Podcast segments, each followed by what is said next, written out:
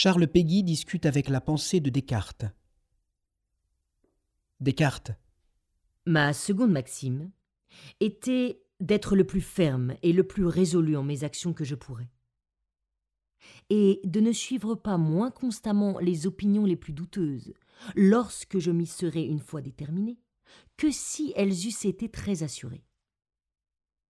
Imitant en ceci les voyageurs qui, se trouvant égarés en quelque forêt, ne doivent pas errer en tournoyant tantôt d'un côté, tantôt d'un autre, ni encore moins s'arrêter en une place, mais marcher toujours le plus droit qu'ils peuvent vers un même côté, et de ne le changer point pour de faibles raisons.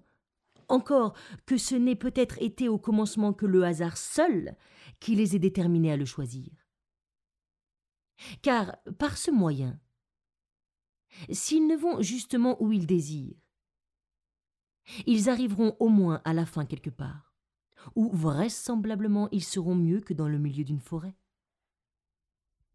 Charles Péguy.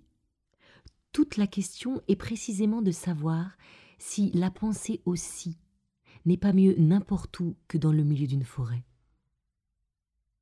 Ce que je dis, c'est que, justement, parce que sa morale était provisoire, justement parce qu'elle n'entrait pas dans son système, parce qu'elle n'était pas arrêtée, parce que, pour ainsi dire, elle n'était pas officielle.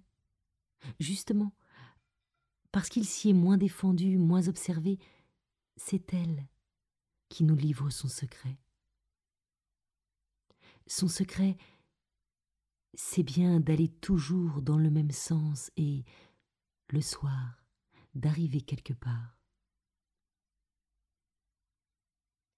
Toute la question est en effet de savoir si la pensée elle-même n'entre point dans de certaines conditions, si elle n'est point soumise à de certaines conditions générales de l'homme et de l'être, qui sont des conditions organiques, et dont l'une précisément serait que tout vaut mieux que de tourner en rond.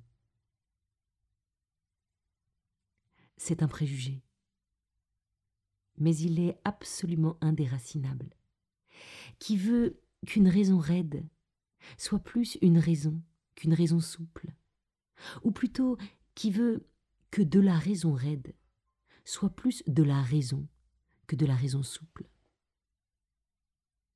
Il est évident au contraire que ce sont les méthodes souples, les logiques souples, les morales souples, qui sont les plus sévères étant les plus serrées ce sont les morales souples, les méthodes souples, les logiques souples, qui exercent les astreintes impeccables. C'est pour cela que le plus honnête homme n'est pas celui qui entre dans les règles apparentes. C'est celui qui reste à sa place, travaille, souffre et se tait.